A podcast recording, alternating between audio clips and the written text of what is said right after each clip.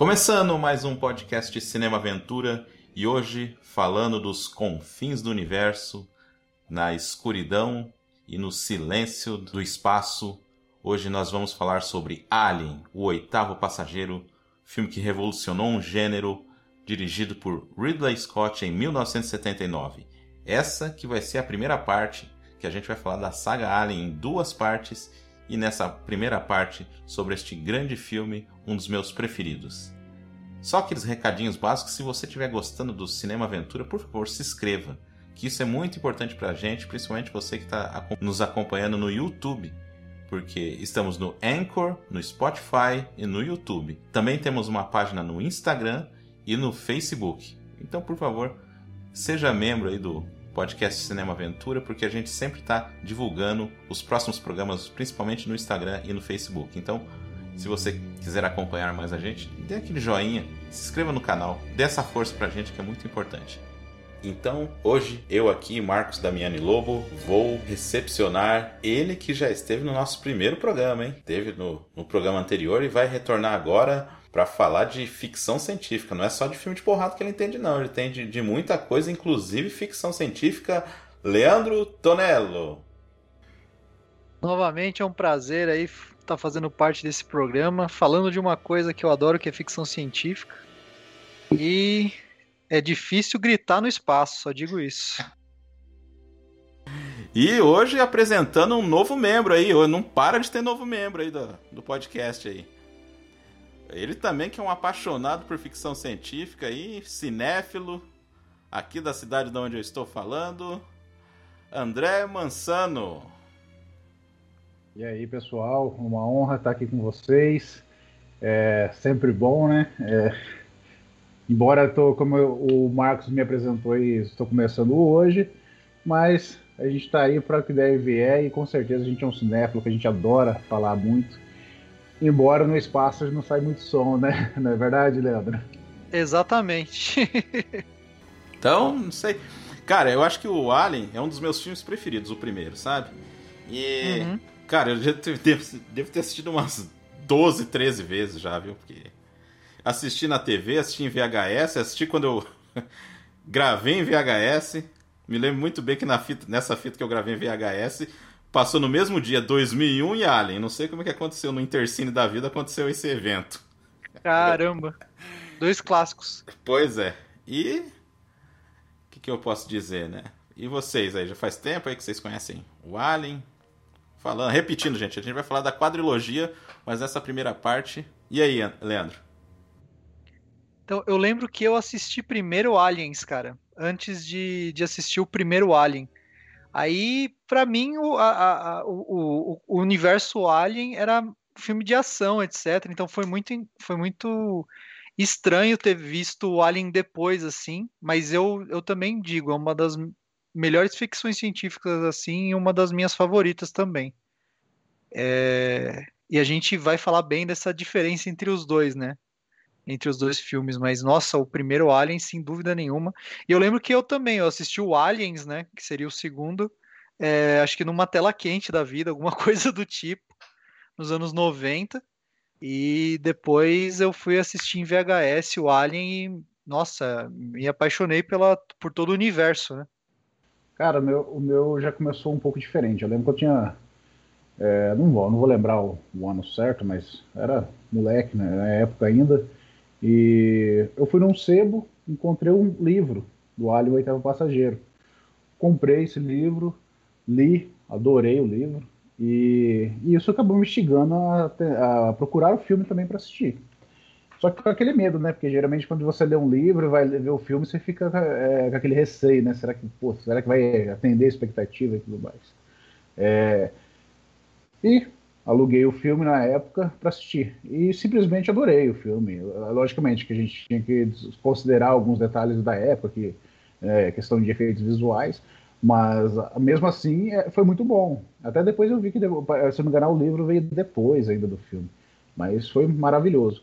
É, e, que nem o Leandro falou, do, do segundo eu acabei não assistindo porque eu tinha medo de estragar o, a, aquela magia do primeiro, né? magia entre aspas, né? para dizer aquele suspense, aquela tensão. É, E eu vim assistir o segundo muitos anos depois. Eu acho que eu acabei assistindo o, o 3 e o 4 primeiro do que o segundo, pra vocês terem ideia.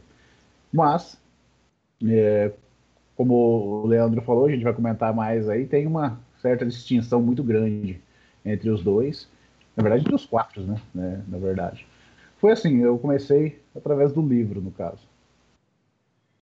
Muito bem. É, eu, eu não li o livro, eu vou ser sincero para vocês. Eu não li o livro justamente pelo contrário. Achar que. Ah, não sei, sabe? Aquela coisa que. Eu sei. Não, mas é, é tipo assim, eu realmente não. Eu vi assim, às vezes passando, igual falou assim, ah, vai passar na TV e tal, eu, mas eu não tinha interesse em assistir o filme. É, porque é, realmente suspense, é, terror, assim, nunca foi muito a minha, é, muito a minha praia, né, por assim dizer. Mas eu acabei lendo o livro, adorei. Acabei me apaixonando também pelo filme, que foi sensacional. É, eu queria falar, começar a falar um pouco da, da história que acabou surgindo tudo isso. O Dan Bannon, um cara que foi rejeitado por algumas faculdades, começou a fazer faculdade junto com John Carpenter. Uhum. Né? O glorioso John Carpenter, eles fizeram o Dark Star, que é um filme divertido. Eu não sei se vocês assistiram, mas é um filme bem divertido, assim, de ficção científica, assim, né? Tem, tem umas coisas lá que, por exemplo, o cara fumando charuto dentro de uma nave espacial, que eu acho um absurdo isso, mas enfim. e acontece isso nos outros aliens, né? Mas assim, é um filme bem tiração de sarro do gênero e teve várias influências. O curioso é que o Dan Urbana nunca escondeu, porque uma vez perguntaram para ele: "Ah, você roubou esse alien de qual filme?" Ele falou assim: "De todos". Roubei esse roteiro de todos os filmes que eu assisti. Tem muita influência do Planeta dos Vampiros, do Cavaleiro lá, espacial, e também do. Tem o, o final do, do Planeta dos Vampiros, lembra muito o final do, do Alien, assim. Sim. Lembra, assim, aquela situação do porquê que tá acontecendo aquilo na nave, entendeu? Entendi. Lembra bastante. É, pegou também ideias do Planeta Proibido, clássico também, uhum. dos anos 50, e, da, e do a coisa, né? Que é o The Think, né? O original, né? Uhum. Por causa do Dark Stars, eles, eles já. Ele, o, o, o, Dan. O, o, Dan já, tipo, teve, teve esse, é, essa integração com, com o cinema, é, eu digo assim, com os estúdios, etc. Aí, na década de 70, que depois do Dark Star, que surgiu o, o projeto do Duna, né? Do do Alejandro Jodorowsky, né? Que acabou não vingando, uhum. mas que juntou uma equipe que, graças a essa equipe, que existe o Alien, né? É, tinha lá, o, além do, do Ron Shusett lá, que tinha lá, tinha o Giger, né, que acabou fazendo o Alien, né, acabou fazendo o designer do Alien, ele estava envolvido também. O Chris Foss, que fazia fazia ilustração de ficção científica, fazia capa de, de livro do tipo, assim, né? Também estava envolvido e acabou se envolvendo com o Alien também. Cara, assim, só um, uma, um parênteses aí do Duna. E o Jean Giraud também, né? Que é o famoso ah, Moeb, que fez toda a parte da, das roupas e, e das construções. Tanto nos, a, a, mesmo a Nostromo, assim, juntou coisa do Geiger com coisa do Moebius. Então, era o Dream Team, tá ligado? Não fizeram o Duna funcionar, mas Alien surgiu de... porque o O'Bannon, se eu não me engano, ele ia ser, ele, ele ia gerenciar a parte de efeitos especiais do Jodorowsky. É porque é, porque ele tinha feito o Dark Star, né, os efeitos do Dark Star, né? Exatamente. Que graças ao, a, lógico, ao Duna que nunca aconteceu, rolou o Alien, mas muita gente não tem noção disso. Então, quem quiser se aprofundar mais nessa parte, tem o documentário, né? O Duna de Jodorowsky, que é de 2013, que explica todo esse, esse conceito, né? Porque é, Duna meio que foi tão grandioso o projeto que se mostrou infilmável, né? E desse projeto infilmável que surgiu o filho bastardo e maravilhoso que é o Alien, né? O, o, esse filme aí ia ter o Orson Welles, ia ter o Salvador Dali. O Orson Welles ia ser um, um, o Harkonnen, ia ser o Barão Harkonnen. O, o, o, o Dali, eu acho que ele ia ser o Imperador. Ele, ele, nossa, é, é, ele, ele, ele queria fazer o impensável. Não, e a trilha sonora ia ser o Pink Floyd, né? Ia ser o Pink Floyd e, e, é, então, então imagina isso, cara, imagina. E ele queria fazer um filme de cinco horas. Então era era infilmável. Ele, o Jodorowsky viaja. Para quem não conhece, ele é muito louco, assim, muito interessante ir atrás da filmografia do cara. Mas ele é, ele é, nossa, é, é, é, você vê o filme dele assim, você não tá muito familiarizado com cinema, eu acho. Você meio que fica meio perdido, assim, tanto que acho que pouquíssima gente do, da nossa época, assim, conhece muito o cara e se conhece sabe as loucuras que o cara faz. Então imagina. É muita. Quantos egos o cara ia reunir, né? Nossa senhora, você é louco. Não, ia ser o fracasso mais espetacular de todos os tempos, isso aí, cara. Ia ser maravilhoso, cara. Por mais que ninguém gostasse e assistisse, ia criar um. um, um, um como que falam? Um, um fã-clube inacreditável. É igual os outros filmes dele, né? É. Mas a sua opinião, o que você acha que fez isso não acontecer? Cara, é budget. É, foi exatamente isso. O projeto era muito grande, cara. É que assim, o Jodorowsky, ele. Depois que ele fez El Topo e. E acho que é. Como que é o nome? Montanha Sagrada. Sagrada, isso. Depois que ele fez esses dois filmes, que são ótimos filmes, mas eles.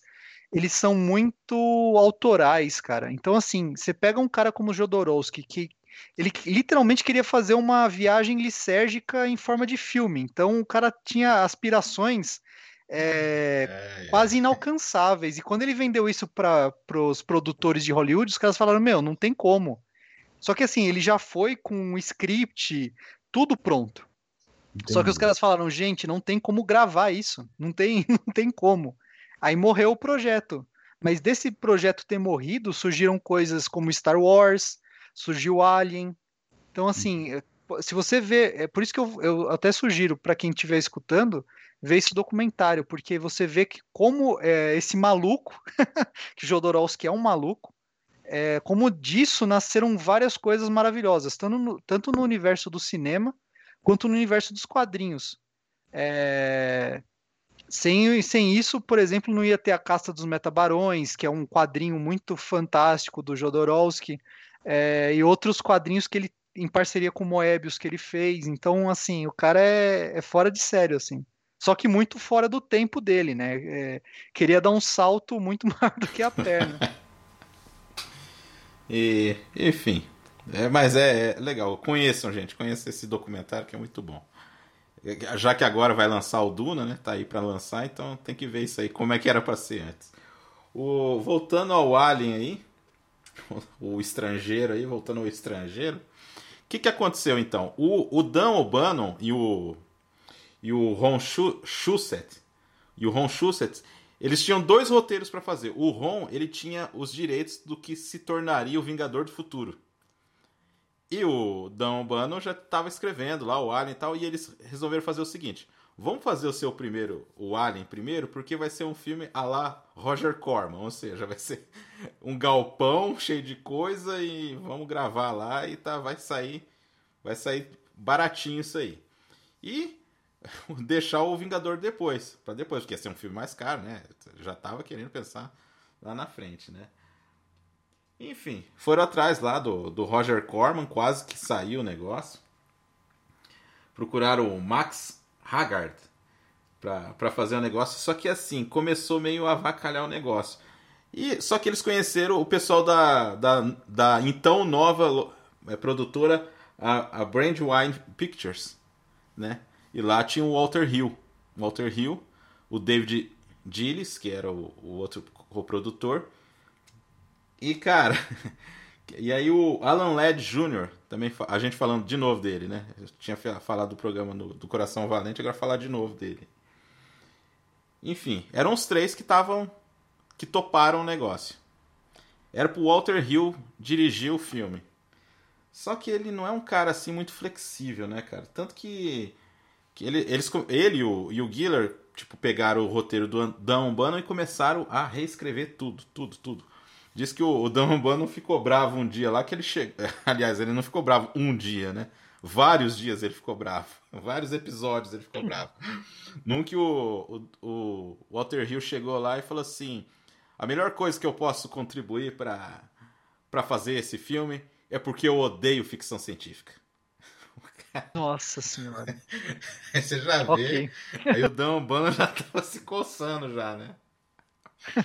A outra que um dia ele chegou lá e o Walter Hill falou assim: Eu odeio o nome de todos os seus personagens. Ele, tipo, tá, daí? Não, a gente vai ter que trocar tudo que esse filme vai ficar melhor. Porra. Nossa senhora, cara. Não, difícil, né? Difícil aguentar o cara. Enfim, com a questão de atrasos, essas coisas, o Walter Hill acabou não, não participando. E nisso, o dealer começou a procurar mais financiadores, começou a bater no, na, na porta de um monte de, de lugar, só que a gente tem que lembrar que foi antes do Star Wars isso aí. Então, quer dizer, ficção científica tava meio cambaleante ali, né? Aí tinha ficções? Tinha, mas não com alienígena, esse tipo de coisa. Tinha mais aquelas questões de futuro distópico, que estava muito na alta, então questão space opera ou qualquer coisa que remetesse a isso não não estava muito na moda. E os caras tiveram muita uh, dificuldade. Até que ele chegou lá na Fox, lá, os caras falaram, tudo bem, é, deixa aí. Nem deram muita bola. Só que pra sorte deles, Star Wars estourou, né? Ali, aí, só que como demorou muito, Walter Hill já não queria mais dirigir o filme.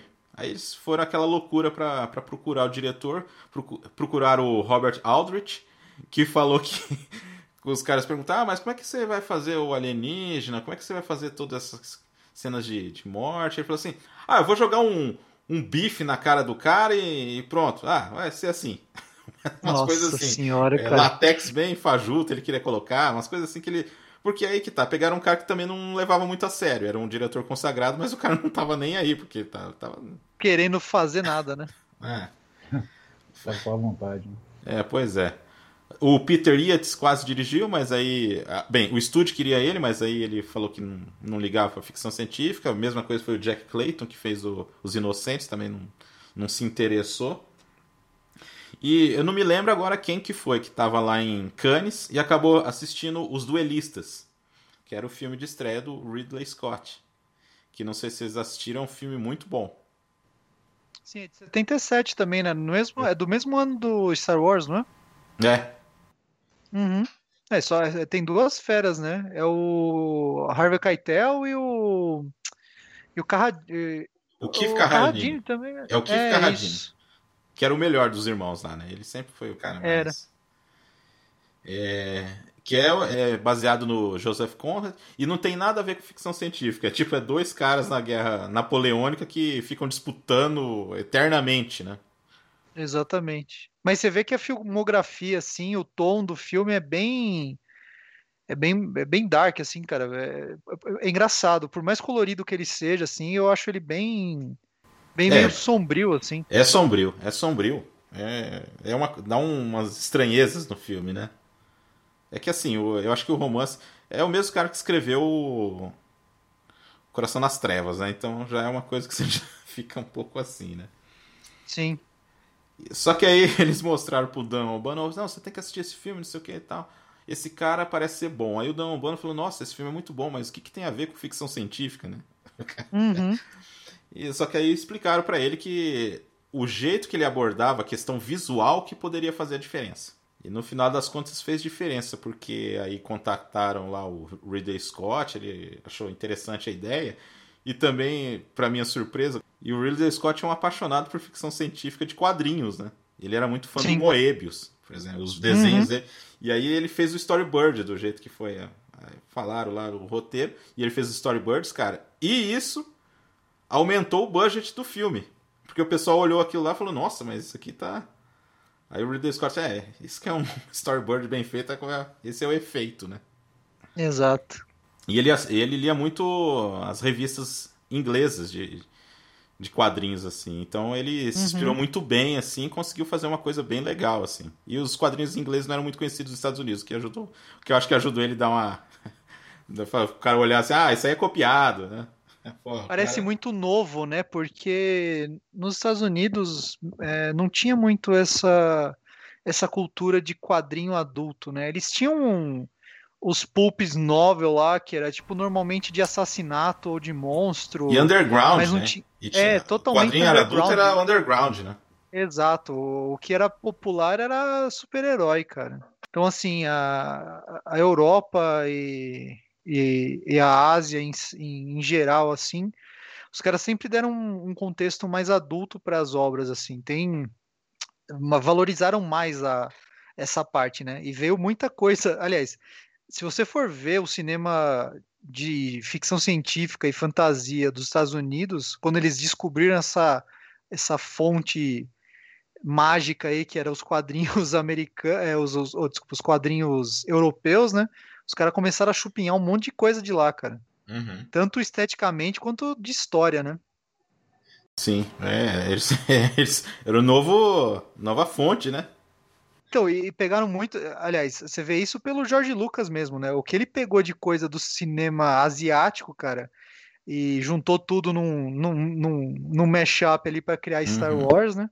Faroeste, é. Murai. Então, assim, os caras começaram a aprender a, a pegar de outros lugares que não fosse da própria casa, né? É até engraçado você falar isso, porque é, eu e uns amigos meus sempre comentam, a gente também é muito fã de é, mangás, anime, tudo. É, então a gente sempre comenta em relação a isso, que tipo, a parte da Ásia eles não.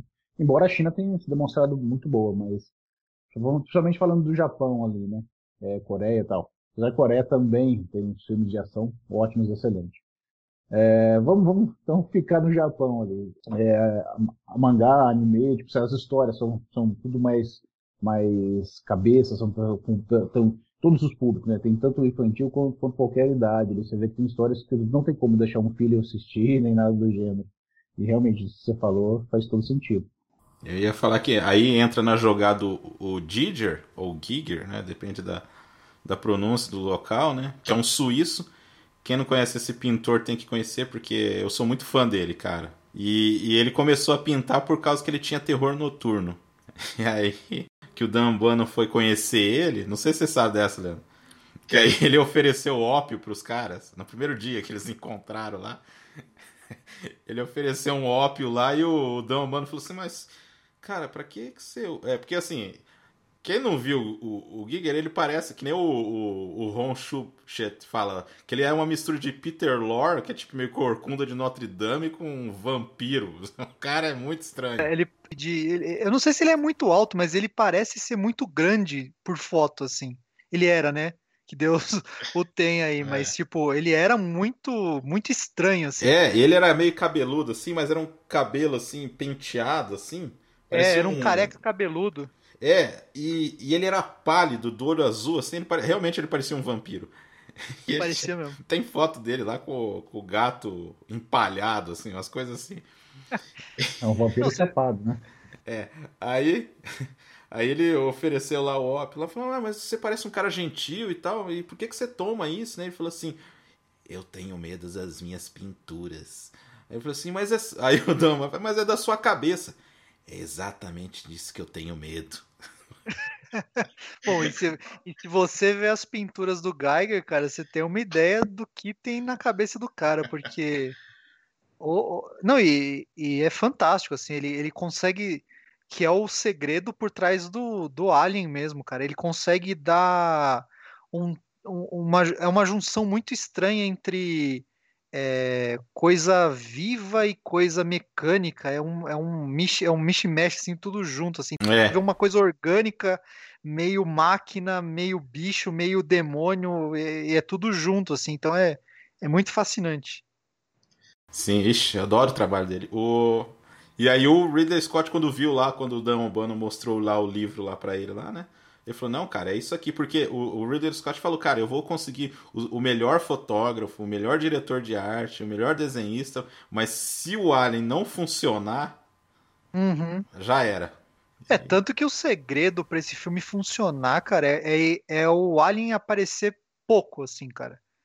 É, eu, não, eu não lembro se o tubarão veio antes do Alien. É antes, é antes. É antes, né? É antes, antes. Então, isso de manter o, o, o monstro, entre aspas, em segredo e, e, os ataques serem repentinos é o que faz o filme ser totalmente é, angustiante, né? Você fica preso ao filme assim de um jeito que você não sabe o que vai acontecer, cara. Sim. E só, só terminando um pouco aí da, da, da dessa parte da produção aí um pouquinho.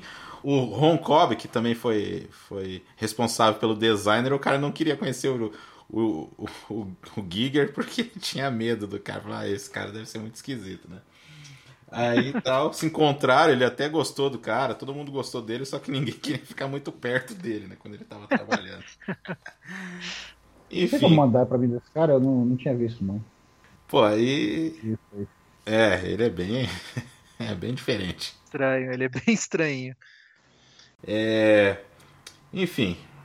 Aí tudo deu. Assim, tudo, tudo fechado, tudo. Faltava o elenco, o elenco que tem o John Hurt como o Kane, que era para ser o, John Finch, mas aí o John Finch começou a passar mal lá. Na primeira tomada o cara começou a suar, quase. O John Finch fez o Macbeth do, do Roman Polanski, né? Uhum. É, e era o preferido ali, o pessoal gostava dele, só que ele tinha diabetes, cara. Ele, não, ele descobriu que tinha diabetes e o cara ficou internado muito tempo. Cacete. Aí perdeu pro John Hurt. O John Hurt, o John Hurt tava fazendo um filme na África do Sul e chamaram ele pra fazer o Alien.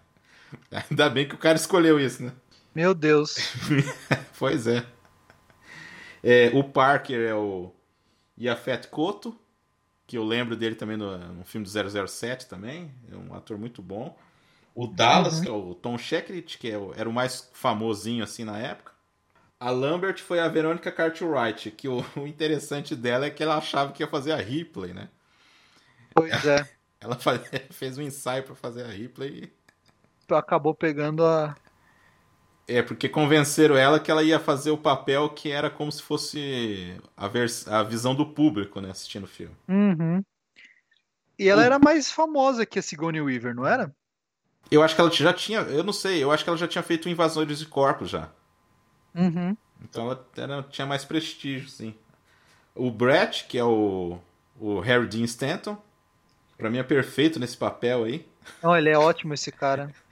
E o Ash, o Ian Holm, que era mais conhecido na TV britânica e ele fazia teatro, então era um cara meio, vamos dizer assim, ele estava meio novato assim no, no, cinema, assim, ele não. Ótimo ator também. Excelente. Realmente, achou bem. E a Ripley, né? Que no final das contas, na última hora lá, a, a Sigourney Weaver chegou atrasada no, no teste dela lá. Só que ela chegou meio que uniformizada assim. Aí o Ridley Scott olhou assim: Nossa, essa mulher tem tem altura mesmo, essa mulher aí tá. Não, e tem a ver, né, cara? Se você for ver o background dos personagens no filme, ela tem muito cara de operária. Nossa, é cara. Operária e heroína, assim, então ela é muito alta, ela é muito esguia, né? Então é, ela não tem uma feição muito feminina, nem muito masculina, é um meio termo bem andrógeno, assim, a Sigourney Weaver. Então eu hum. acho que cai muito bem o papel de. É, e só, só, quero, só queria dizer que é, anteriormente, a Ripley não tinha sexo, né? Aí alguém ah, sugeriu que, que assim, o personagem seria mais interessante se, se fosse mulher. Legal. É, pra sobressair, né? Que era um mercado cheio de homem na época, né? Foi uma forma de também de chamar a atenção. É. Uhum. E, cara, para mim esse elenco, cara, é um dos mais perfeitos que eu já vi, cara. Sim. Muito bom. Porque, assim, é, o entrosamento, os personagens são legais e, e os atores estão excelentes, todos eles, cara. Sim. Por fim, a, a trilha sonora do, do Jerry Goldsmith, que era um, pra mim é um gênio. Uhum. Só que ele não gostava muito dessa trilha do Alien, porque ele tinha feito uma outra trilha antes, para ser a abertura do filme. E aí o pessoal meio que fala, ah, mas teve uns atritos aí entre eles aí, né? Jerry Goldsmith, eu acho um gênio, eu acho realmente um gênio, só que eu acho que dessa vez o pessoal tava mais certo porque a trilha do, do Alien também, para mim, é uma das mais marcantes do cinema, cara. Aquele uhum. início lá é muito, muito sinistro ali. Contesta, contesta exatamente aquilo que o Leandro comentou, sobre aparecer pouco, mas aqueles momentos de tensão, ela vai, vai encaixando cada momento ali. Muito Sim. bem feito. Então, já que a gente comentou dessa trilha, já tem a. Vou comentar então já do filme já. Aquela abertura aparecendo as letras aos poucos, assim, e aquela música um pouco é, vai construindo você olhando para o nada, né, para o vácuo do espaço. Aí surge a Nostromo, né? Que puta que pariu, que nave maneira, mano. Foi, até, de certa forma. Ah, como você falou, uma, uma nave. Porque ali não, não, teve uma proporção tipo, tão nítida, porque a gente estava no espaço, era tudo muito pequeno. Uhum. Mas é, aquilo devia ser um, um enorme, né? Porque para carregar todo aquele minério que levava, devia ser absurdo. É, né? exatamente. E, e, e, é isso que é legal que a gente está falando dos atores, né? Eles têm. É, isso, isso é muito legal do filme, porque quando você assiste, o que torna ele mais real é que ninguém ali tem cara de modelo ou tá limpinho. É uma, é uma nave de operários e de mineradores. Então é, é um contexto totalmente já diferente das ficções científicas que a gente estava acostumado na época, né? Tudo muito limpo, tudo muito é, transformado assim e tecnológico. Lá não, lá era tudo meio bruto, parecia um petroleiro assim. E essa Isso, era a impressão exatamente. que o Nostromo me passava, assim. Uma coisa que eu pesquisei sobre o Nostromo é, base... é o, o, nome é, é, de um livro, não sei se vocês sabem disso. Sim, de 1904, né? Uma coisa assim. É, então, ele, ele foi escrito pelo mesmo cara que escreveu Heart of Darkness lá. Ah, o Joseph Conrad, né? Isso, isso. E se passa numa, numa cidade mineradora também. Então eu achei legal isso. Eu não, eu não sabia. Eu, eu fui pesquisar depois só. Na, na é sul-americana, né? A cidade, a cidade que você estava falando, aqui no, na América do Sul, aqui, né? Que se é. passa no livro, a ambientação do livro. Né? Eu acho que sim, isso.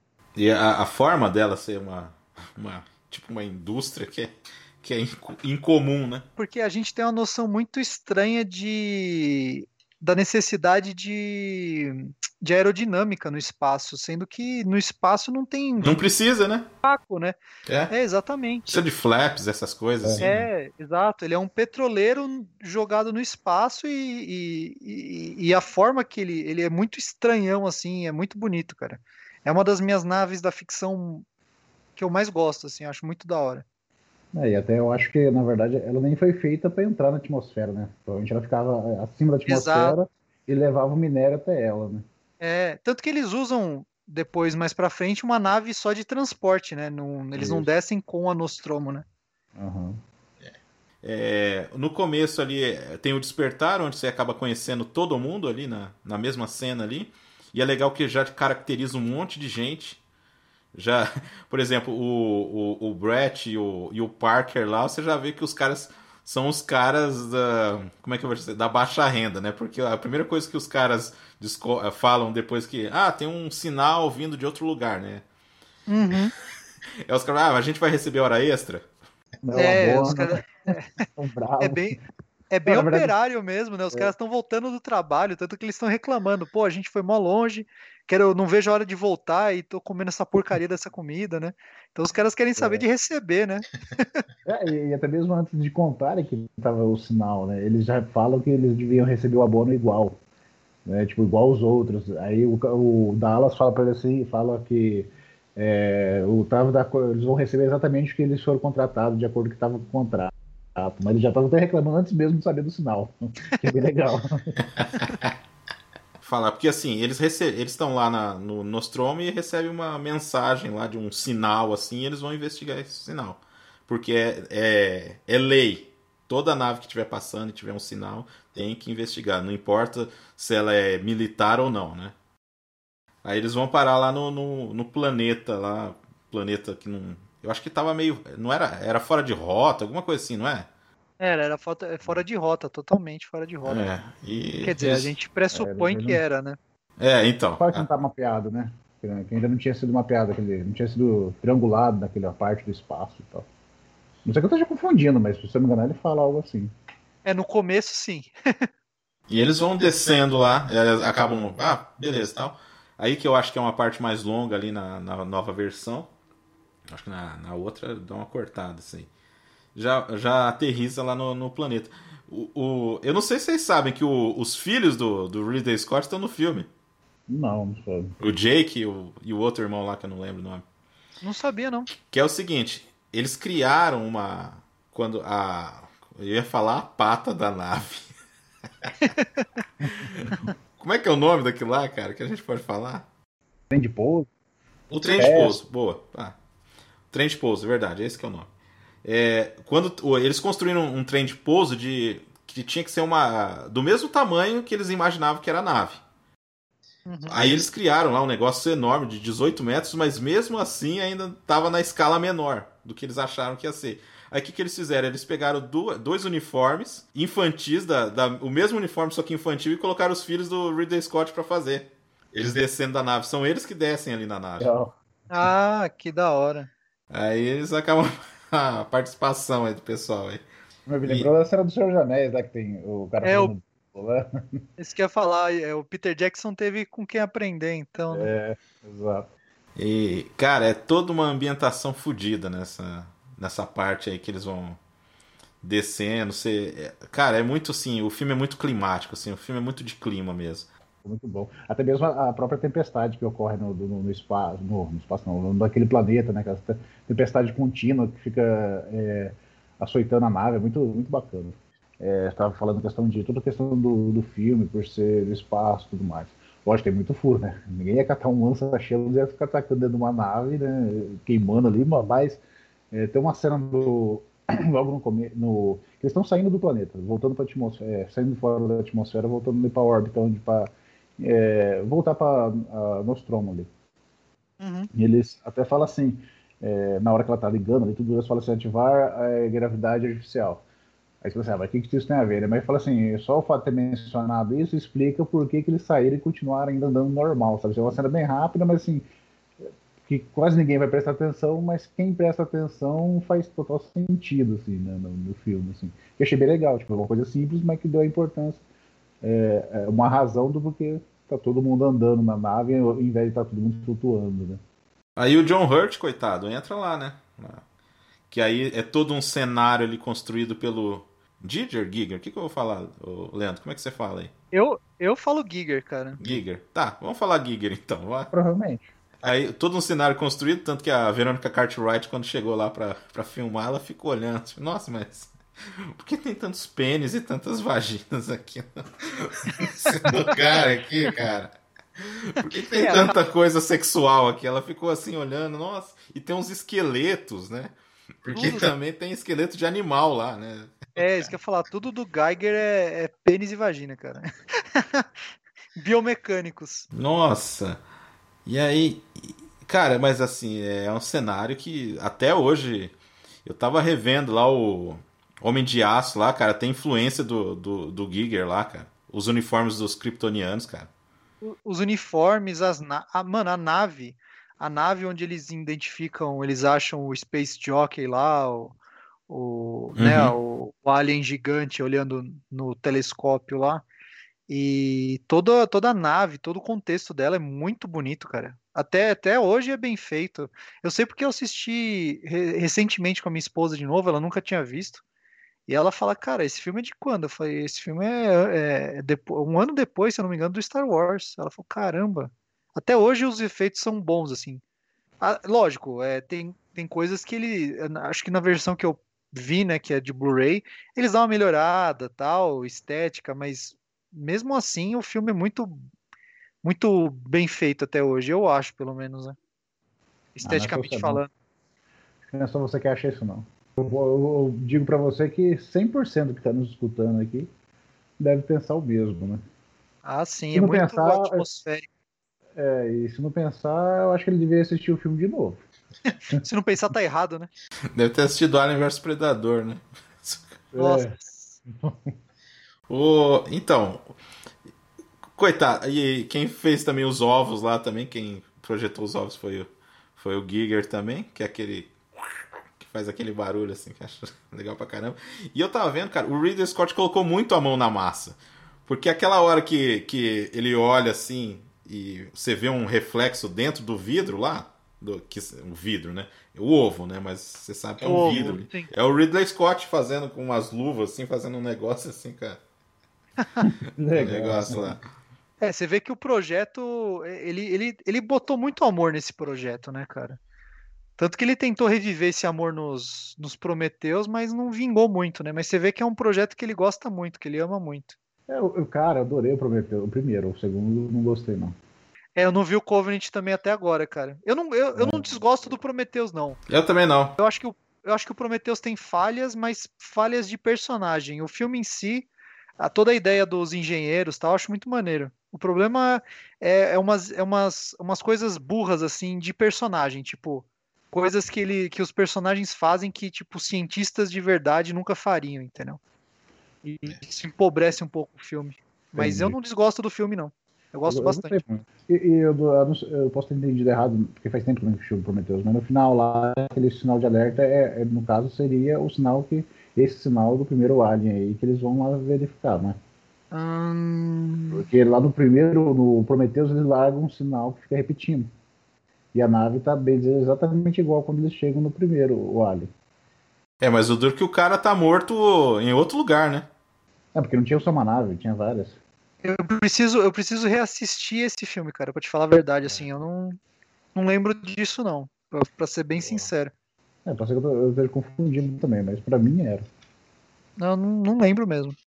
Coitado do. Aí o. O Kane já, já leva aquele. Como é que é o nome do. Que eles dão o nome, cara? Facehugger. É, como é que é? Uhum. Facehugger. É. É o. Em português, em português banal seria o abraçador de rosto, né? É o facehugger. Que o, o Giger tinha feito com as mãos para frente, aí o. Eu não me lembro se foi o Ron ou se foi o Ridley Scott que resolveu fazer uma coisa mais tipo aberta, assim, né? É, que abraça o rosto. Eu gosto bastante, porque o negócio já, já pula ali e já, já vão ter que resgatar o, o, o nosso glorioso Kane. Aí já tem a segunda, segunda briga ali da, da tripulação, porque o interessante. Cara, por isso que eu falo, é um roteiro muito bem feito, porque é muito natural as coisas, né? Aquelas discussões lá no começo ali, né, né? Do café da manhã e tal. E aí essa discussão, tipo, não, mas ele tá em quarentena, ele tem que ficar em quarentena. E aí o, o Ash vai lá e. Vai lá e abre para os caras entrarem com o cara contaminado, né? Aí depois a gente descobre que ele já queria isso aí, né? Exato. Mas é ali, cara, Sigourney Weaver ali chega lá, né? A Ripley chega lá. é porque assim, ficou. Quem, eu não me lembro. Foi o Dallas, foi a Lambert e foi o, o, o Kane, né? Lá para baixo. Foi né? o Kane, isso. Aí eles, quando eles voltam ali, o Kane já tá lá na, na maca ali, né? Sendo examinado. Examinado. A Lambert tá ali do lado de fora ali, ela e o, os outros dois lá, os, os os peão de obra lá. A Ripley chega lá e ela desce o cacete nela, né? Hum. Você queria deixar a gente morrer! E é. ela dá um tapa de verdade lá na, na, na Sigourney Weaver lá. Ela até chorou lá na hora lá, mas enfim, vamos atuar, né? É. Aí, é. é porque pegou o papel, né? Dela tava meio que ressentida ainda. É, cara, então, o pessoal diz que as brigas dela com o Parker lá era pra valer mesmo, porque o cara meio que tava testando ela, né? Uhum. É, eu acho que é por isso que parecia tão natural, né?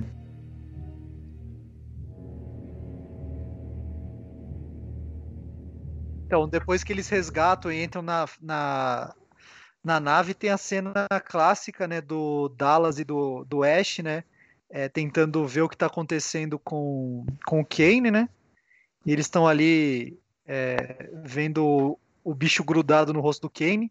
Aí você vê só o facehugger respirando, né? Que é uma cena terrível, né? E respirando ali. Aí eles tentam fazer um corte no, na perna do, do facehugger. Aí você já vê aquela cena do, do sangue ácido, né?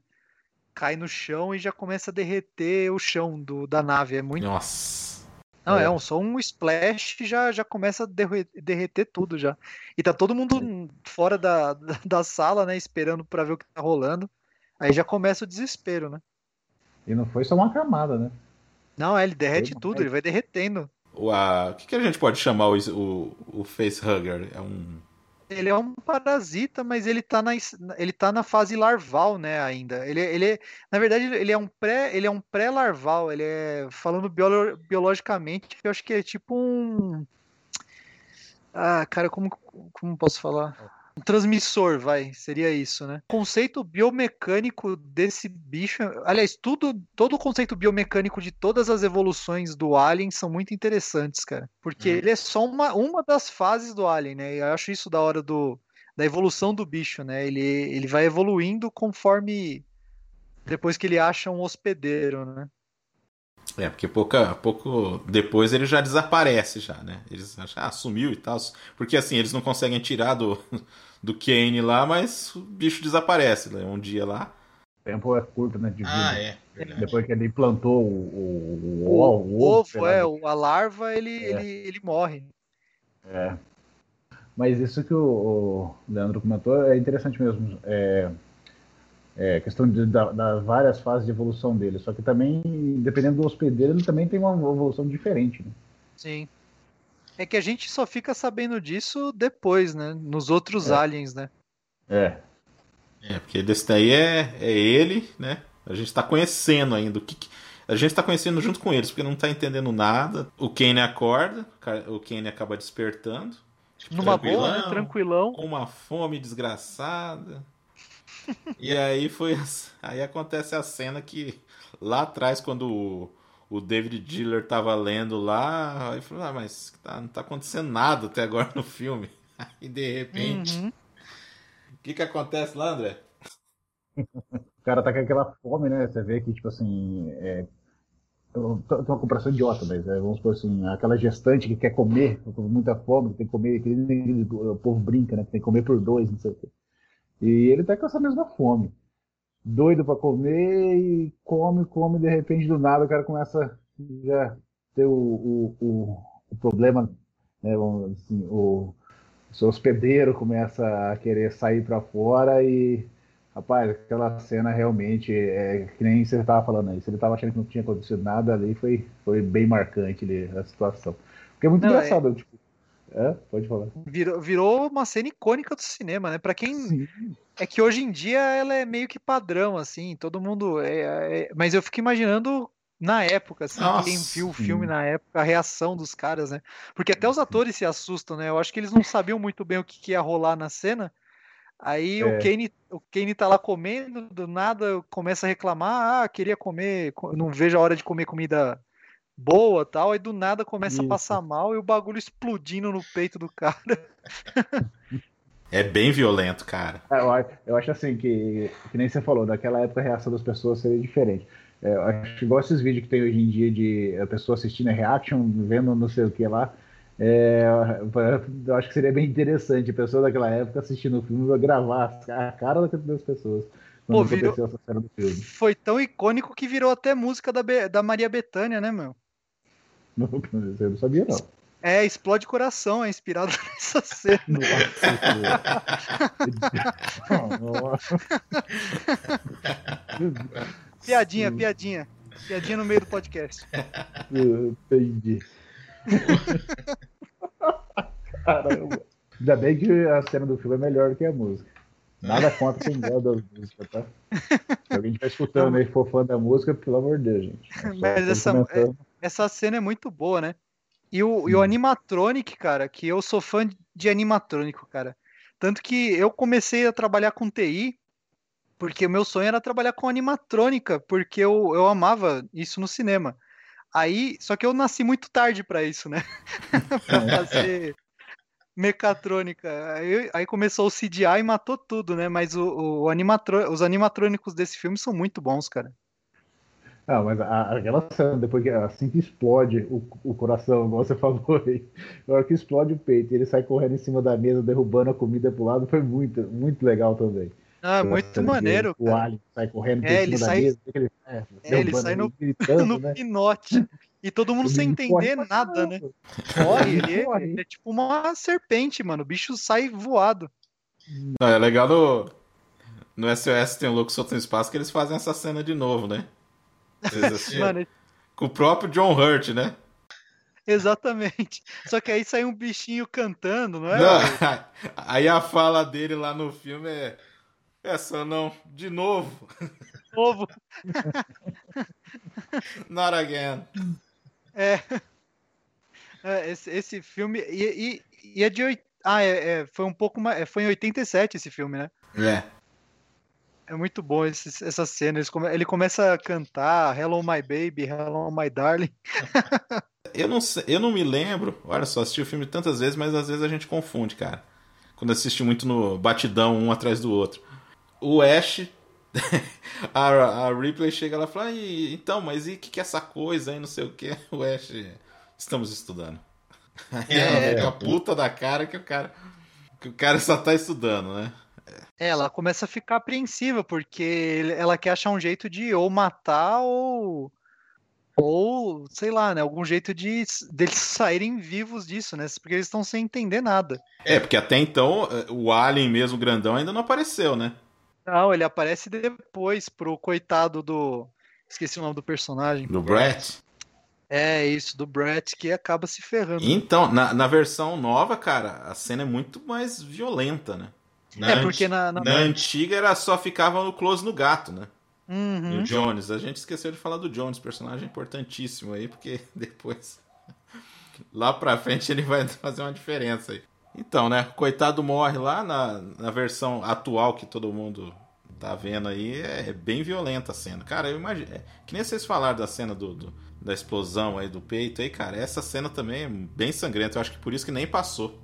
Apesar da cena do, do peito explodindo, né? Mas acho que exageraram lá e falaram, pô, não, vamos dar uma calmada aí, né? É, porque eu lembro da cena do Brett, que é o do gato olhando, só aparece o rosto do Alien, aí só focaliza no gato e uhum. acabou a cena, assim, tipo, não aparece nada muito violento. É, então, o que cortaram ali era mais, assim, ele sacudindo, assim, caindo bastante sangue, assim, então era bem... Caramba. Bem bruto mesmo. Mas será que eu tô confundindo? Então, porque pra mim, na, minha, na VHS que eu assisti lá no passado, também tinha essa cena.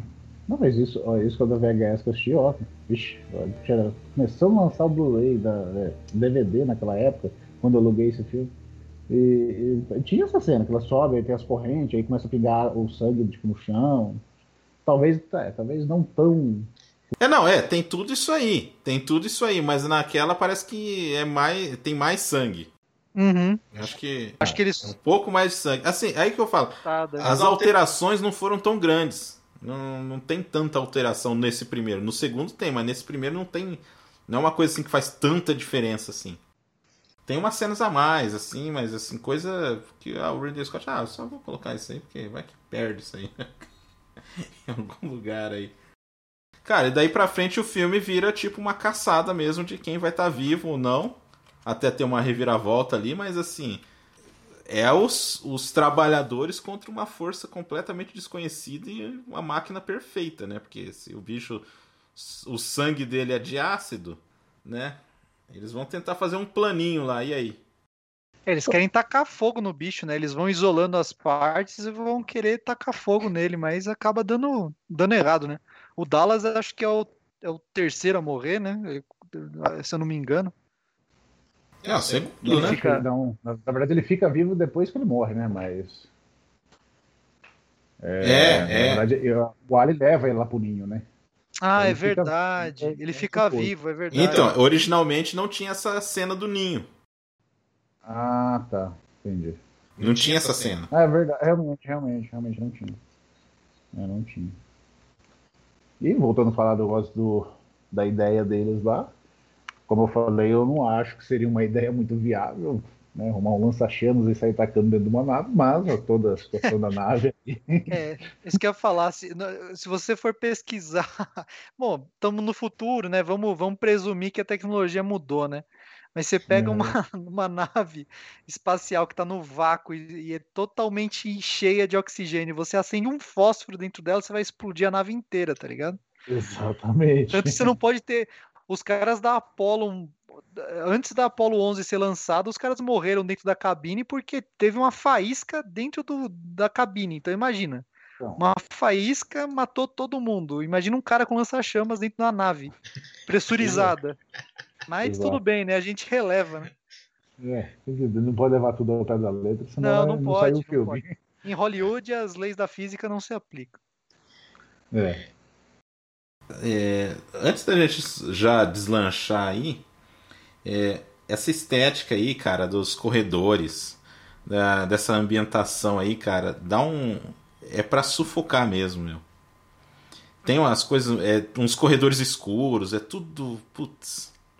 Ele remetendo também àquela parte que eu falou no começo, né? Para lembrar realmente que era uma nave mineradora, era uma coisa mais. É, é, como posso dizer assim é, rústica, né? Não é aquela coisa sofisticada, para ser tudo cheio de brilho, toda branquinha nas paredes, igual você vê em muitas cenas de filme ficção científica, onde a nave é totalmente branca. Ali não, era para realmente remeter isso, essa sensação claustrofóbica, juntamente com a música que dava remeter essa sensação, então foi muito um, um plano assim que tipo assim, talvez se nem aparecesse o Alien o filme inteiro, você já sentia uma tensão muito grande o filme todo. Sabe o que me lembra muito? Manja o Das Boot? Uhum. o filme, é isso, tipo, os caras É. dentro de um submarino se ferrando, tá ligado? Só que com, dessa vez com um alien. É, Porque a, a estética do filme é muito isso, assim, ó, é muito bruto, assim. Então, e aí, assim, a primeira vez que o Alien aparece é, é, foi na cena do, do Brett lá, mas você mal vê ele. A do, do Dallas, ele aparece num relance, né? Assim, aí você dá pra ver a mesma cara. É, Vai aparecendo cena aos pouquinhos mesmo, né? Bem tubarão mesmo, né, cara? Na do Dallas você vê as mãos do alien e o rosto dele rápido, É. assim, como se ele estivesse capturando ele, né? Então, aí o Parker encontra a arma lá que eles estavam usando, o lança-chamas lá, e fala assim: No blood, no Dallas. É isso. E, e outra coisa que você vê, tipo, o cara soltando um monte de fogo com aquela arma e nem tem aonde, né? Tipo, um- onde colocar o gás ali, alguma coisa para Ah, mas aí, aí é futuro, né? Aí é futuro. Aí é. Não, uma bicudona pro futuro. No 2 tem. No 2 tem um cilindro embaixo. que Dá pra ver. É, o 2 tem um cilindrinho, é. Ah, sim, eu, eu falei falei do Jones lá, o Jones. É por causa do Jones que o. que o Brad morre, né? Porque ele tá procurando o Jones lá na. Coitado do gato. Pois é. O gato é o culpado de tudo e ainda sobrevive. Ah, lógico, né? O, o bichinho não pode morrer, né? E eu acho que ali na sequência, cara, que. que a, Rid- a Ripley descobre, né? O plano do Ash, né? É, logo em seguida, que aí o Ash dá o, a- entra em, em loucura, né? Que ele tenta até matar a Ripley, né? É que ela entra lá da mãe, né, pra falar com a mãe, porque como, É, ela entra- morre, e daí ela assume, daí ela tem acesso à mãe lá, né? Que é a, Isso. a na- o robô da nave chama mãe, né? É, exatamente. Descobre que qualquer. qualquer. qualquer. como é que é que. qualquer um já é é descartável, né? Se- É, a partir do momento que você descobre qualquer tipo de organismo vivo, inteligente ou não, que seja explorável, a, a Wutani, acho que é o, ainda é o Wutani, né? A, a empresa, não sei se vocês lembram disso, porque tem toda todo o lance da empresa. É, até o 3, né? Na- no quarto daí já não é mais, mas. Tanto que no quarto quem compra é o Walmart, parece que ela compra a empresa. Valmar. Aqui- anotei. Ah, isso, Wayland Yutani, cara, é o nome da empresa. É, eu lembrava que era dois nomes. É, É, então, é que no, no Alien 1, e, e os parâmetros da mãe são esses, né? Que Uhum. depois aí você vai descobrindo, mais pra frente a gente conhece até o Wayland e tal, que é a mega corporação, né? Que, aliás, nos anos 80 era todo mundo, né? 80 e 90 os caras já previam as grandes corporações tomando conta de tudo, né? É, eram os grandes inimigos, né? Exatamente. Eram não, né? Até hoje. Só que eles eram uma. Eles fizeram só uma previsão só. A gente tá falando do Ash, né? Isso, a gente tava Então. falando do ataque do Ash. É, que é, que é bem brutal também, né? Uma coisa bem. arranca o cabelo dela, assim. Eu acho. é, a direção do Ridley Scott ali, cara, incrível ali, cara. Cara. Os planos ali que ele faz ali pra fazer isso aí. E você vê a força do Ash, né? É, sim, você sente aquele baixinho lá, cara. É. Sem expressão. Essa cena aí que o. Na, na, na, na pré-estreia lá, o Lanterninha do cinema desmaiou nessa cena aí. Na hora, que o cara, na hora que o cara bate na cabeça do Ash e arranca fora lá, o cara. O Lanterninha desmaiou lá. Mas assim, cara, e. pô, Ele com uma mão enfiando um jornal, tentando matar a Ripley com um jornal. sufocando, né, com a revista. Não, eu fiquei pensando, cara, nessa cena aí. Isso, né? É, essa cena ali tem um cantinho ali que só tem mulher pelada, né? Eu fiquei pensando, porra, mas no canto de uma sala tem um lugar específico que o cara colocou uns pôster de mulher pelada. Ah, é. Você, pra você ver o como. O quão. De tipo.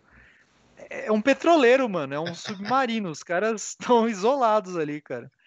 E, e, a cena do, do, do, Ash perdendo a cabeça até hoje é, dá uma Nossa. angústia do caramba, né? Aquele bagulho branco escorrendo. É muito bem feito, cara. É, muito bem feito. Aí, tudo bem, aí o Ridley Scott falou assim: tudo bem que ele faz uns movimentos com a mão um pouco suspeitos, né? é, pois é. é. É legal lá na hora que o Parker arranca a cabeça do, do Ash lá, ele fala assim: Ash is a goddamn robot! muito bom. Fica desesperado, cara. né? Muito... Nossa, cara, eles são muito bons. Todos ali é muito foda. Coitados, aí, é porque assim, é um inimigo a mais que você não esperava. Aí que tá. Depois, cara, isso aí foi copiado, foi falado, foi repetido tantas vezes, cara, que você. Pois é. Putz, meu. Virou trope, né? Mas na época foi revolucionário, né? Como Nossa. tudo, né? É. Esse é um filme complicado, assim, cara. Esse é um filme de contextualização também, viu? Porque o que foi copiado tudo aí, cara. Sim. É, tanto que eu acho que o pessoal mais jovem que for assistir hoje em dia, se se interessar em assistir, vai falar, pô, mas isso aqui é copiado de tal. Não, mano, é tudo copiado desse filme. Exato. Pior que tinha uma cena, eu, eu, eu, ia comentar isso até, que tinha, agora eu não consigo lembrar o que que eu falei assim, ah, serviu para inspiração para tal cena. Agora eu não consigo lembrar o que que era. Mas eu vi muitas dessas referências, né? dessas referências não, né? Que deu, que originou tudo.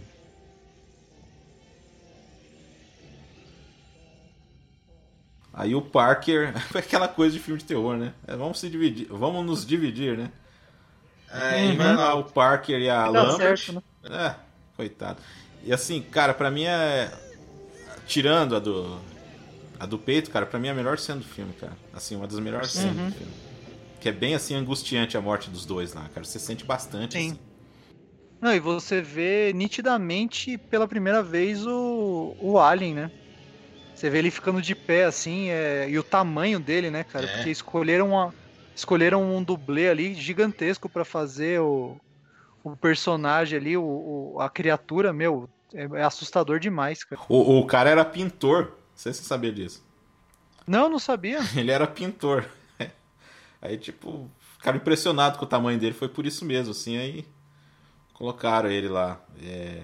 e ele era muito, assim, equilíbrio, assim, ele começou a treinar, Tai Chi Chuan, umas coisas assim, para conseguir equilibrar aquela cabeça ali. Por isso que ele, ele anda bem, assim, ele tem uma boa mobilidade ali, cara. Devia pesar pra caramba, né? Ah, é porque tinha três mecanismos para fazer aquele negócio funcionar. Dentro do capacete, cara. E, cara, assim, brutal também. Ela, cara, eu acho muito foda essa cena, porque assim, você tem o Parker lá lutando e aquele. Pô, você fica desesperado com ele lutando. E aí quando vai matar a Lambert, que aí ele coloca a, a cauda assim por trás dela, assim, para empalar ela, né? E aí corta pra Sigourney Weaver assim, correndo, cara, e aí a câmera, tipo, correndo também, né? Não foi usado Steadicam, foi usado uma câmera na mão mesmo, assim, correndo, assim. E você só vê o corredor, assim, escuro, assim, tremendo, assim, e ela gritando, assim, fazendo uns, uns gemidos, assim, cara. Não, é, foda, Não, é horrível, cara. É horrível mesmo.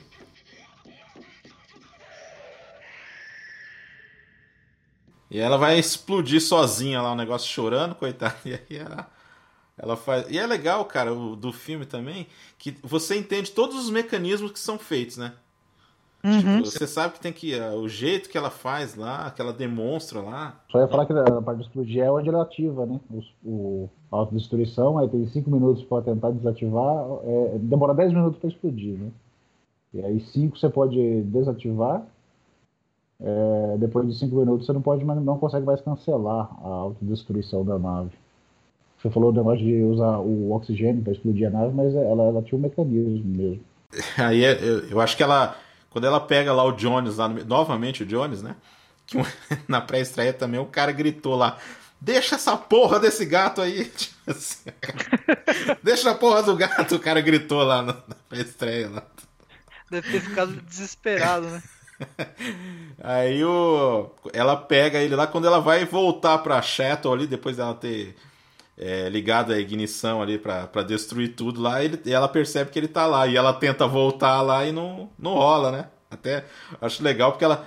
Ah, mãe, eu, eu coloquei todos os não sei o que e tal. Aí ela. É, fala, aí a mãe fala que não tem mais jeito, né? De, de reverter ali. Aí ela. Sua desgraçada! É. Isso, né? A gente esqueceu de falar que a, que a, que a inteligência artificial da, da, da, da nave também é uma filha da mãe, né, meu? Nossa. Ela, me, ela lembra muito o do 2001 lá, o. O HAL? O HAL, é. Exatamente. É, mas o HAL é mais sacana, né? É, o HAL foi bem mais sacana, mas você vê a falta de sentimento das máquinas, né? E os caras ainda dão esse tom meio maligno para elas, é, é, complicado. É, já, já mostrou um Android que tava lá, né? Querendo ferrar com tudo, liderando o bicho Exatamente. Entrar, e, cara, e coloca a mãe também cagando pros caras. É, e aí vai pro, pro finalzão ali mesmo, cara. Ela consegue entrar na nave, aciona lá, que é bem. A contagem regressiva bem angustiante também. Dessa vez deu certo, né? Ó. Fique. O, então, cara, aquele finalzinho também, cara, aí tipo, você já acha que, nossa, explodiu lá, porque dá uma explosão dos infernos lá na, na Nostromo lá. É uma, explosão, é uma explosão nuclear, no final das contas, aquilo ali. E aí tá lá, ela na nave, ela, o Jones e o Alien, né? Que ela não esperava que tava lá. Que eu acho muito bem feito, porque você tá. Ela tá, tá com ela ali e você não vê ele ali, né? Tá lá no meio do. deitado lá no meio lá, né? E, é, ele, é... ele surge, ele surge da, da, da parede, né? Muito. É, porque ele tá isso. meio que escondido na escuridão, assim. É impressionante essa cena. Isso. Junta uh, até os detalhes dele, né? Que ele é meio. Tipo, lembra um pouco mecânica, assim. Mecânica, é. né? Uma coisa junto com as peças da nave, dá a entender até que é uma coisa só, né? Que até que é a própria tubulação que tá passando, né? Uma coisa do uhum. Tipo assim, dá, dá até entender assim, foi um. Quando ele, quando ele lógico que não foi essa a intenção deles, mas é, quando ele surgiu, ele meio que se camuflou, né? Tipo assim, ele adquiriu a camuflagem pro ambiente, que seria daí aquela coisa meio de, de máquinas e tal. Eu acho que não foi essa a intenção deles, mas isso aí fica interessante, né? Que faz eles tornar, tipo, é, o fato deles se esconder se torna muito mais fácil né? Para esconder é muito mais difícil de ser percebido. Sim. É, nessa, nessa cena também a gente tem a, uma das cenas da, de calcinha mais, mais gráficas que você pode ter, né? Pois é, cara. Pois é. Aquele cofre de fora. cofre de fora. Meio sentido aquela calcinha pela metade, né? Num, num, num Só uma banda, né? É essa atmosfera, atmosfera dentro da, da Shuttle ali também, cara. É, esse lance das luz piscando ali e tal, ela corre ali para onde que fica as roupas ali de, de astronauta ali. E a ideia dela é muito brilhante. Quando você assiste a primeira vez, você não imagina o que, que ela vai fazer, né? Uhum. Tipo, ah, tá... Aí vai lá e aciona o botão lá, o, o bicho sai voando. Cara, e é assim. É, tá aquela tensão, tensão, tensão, você não sabe o que vai acontecer, aquela, aquela coisa e tal. E de repente ela já aperta, já, já tira no, no bicho, ele já cai. É assim, é muito rápido, cara. Sabe, tipo filme, filme do Sérgio Leone, assim, que tá aquela demora, demora, demora, demora, de repente, assim, o tiroteio é. Pá, pá, pronto. é para você não é para você não ter tempo, cara, para para pensar, ficar... né? Nossa, você já, tipo, nossa, acontecendo e tal. Aí no final das contas ela diz, é, liga lá os, os jatos lá e, e manda o Alien passear. Que aí entra um negócio que também não faz muito sentido, aquele arpão lá, né? Por quê? Pra que, que ia ter aquilo lá? lá? Mas. é pra, pra pescar no espaço, cara. É, deve ser, né? Mas é, o, o que eu gostei do final desse, tipo assim, que a gente vai comentar depois do final do 2, a diferença entre os dois é que aí ela veste uma roupa antes de abrir o negócio, que para mim aí foi, foi, foi bem feito. Agora no 2, aqui, é, nossa. Aquele é que, final, é que, eu falei, meu é Deus. que o 2 é, é o massa velho do James Cameron, né? Aí é outro, aí é outro papo. é, mas, no, tipo, no 1, um, ela veste a roupa realmente, né? Ela abriu, ficou no vácuo, mas ela tava com a roupa de proteção, né? Sim, sim que entra naqueles detalhes que eu comentei, né? Tipo, só o fato de falar que é, ativando a gravidade e tal, são, são os pequenos detalhes que fazem a diferença, né? Uma profundidade maior, assim, do que seria o real no filme, né? Sim. né? Dá um mais tom de realismo, né? E, Com certeza. O de ter usado essa roupa, com exceção do arpão ali, meio, né? Não sei, vai, não sei como eles estavam minerando também, né? Vai saber. É. Por que não? Pra escalar alguma coisa? Não sei, cara. Pode ser que É, pode é. ser, é verdade, é, tem isso, né? Escalar alguma montanha, sei lá, algum, pegar alguma é, coisa. eles têm que ter esse tipo de equipamento, né? Sei lá. Não, não tem problema o arpão tá lá. Também é pra escalagem, né? O arpão é muito eficaz. Ninja, pô. É, não sei se quer falar mais alguma coisa aí do filme. Não, só que é uma das, acho que de uma, uma das junções de horror e ficção científicas mais bem feitas já feitas. É tipo, acho que foi uma das únicas que deu muito certo, assim. Lógico, depois tiveram outras tentativas, né? Tipo o Event Horizon tal, mas o Alien é muito muito próprio, assim. É, o primeiro Alien é muito único, diferente, assim. Esse filme que você falou eu também gostei também. Só uma coisa ah, que eu acho que é, é, é Língua do Horizonte. Acho uhum. que uma coisa que você deixou meio que sem comentar, Marcos, foi que ele. O... Só se eu estiver muito confundindo, mas o, o, filme do Alien ele, ele virou tipo. É não lembro a palavra agora, tipo marco histórico, alguma coisa assim. Ele foi classificado como uma grandiosidade da história, uma coisa assim, esqueci o nome. É, tem os americanos lá que faz a, o, culturalmente, esteticamente relevante e tal para a biblioteca nacional deles lá, né? É, o Alien, lógico, é que é um marco, cara. Porque assim, eu acho que é uma combinação de uns artistas ferrados lá na produção. Tipo, os caras estavam. Você vê que assim, começou que era para ser um negócio pequeno mesmo, mas os caras estavam muito apaixonados para fazer o negócio. Apesar lá do, de um dos, dos produtores lá, no começo, o Dan Bannon tinha, tinha, tinha hora lá que ele chegava lá, cara, para ver como é que tava lá e tal. E o, um dos produtores lá, o, o Carol lá, o cara não queria nem. Ah, não, que você não vai ver nada aqui, você não vai ver nenhum copião, sabe? Tipo, o cara. Tipo aquela situação do John Malkovich lá no. O, do Nicolas Cage lá no Adaptação, que os caras nem sabiam quem que era o cara lá. Quem era ah, o cara? Quem que é esse cara? É o cara é o roteirista só, né?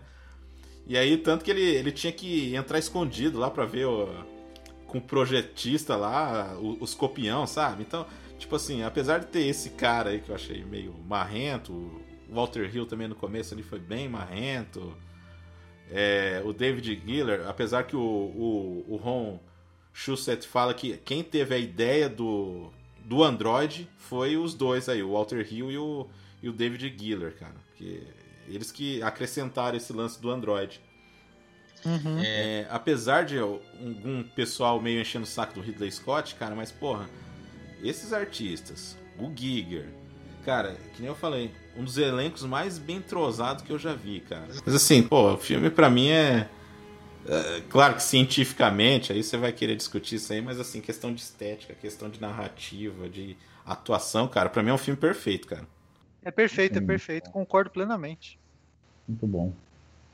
É isso, a gente falou aí do primeiro Alien.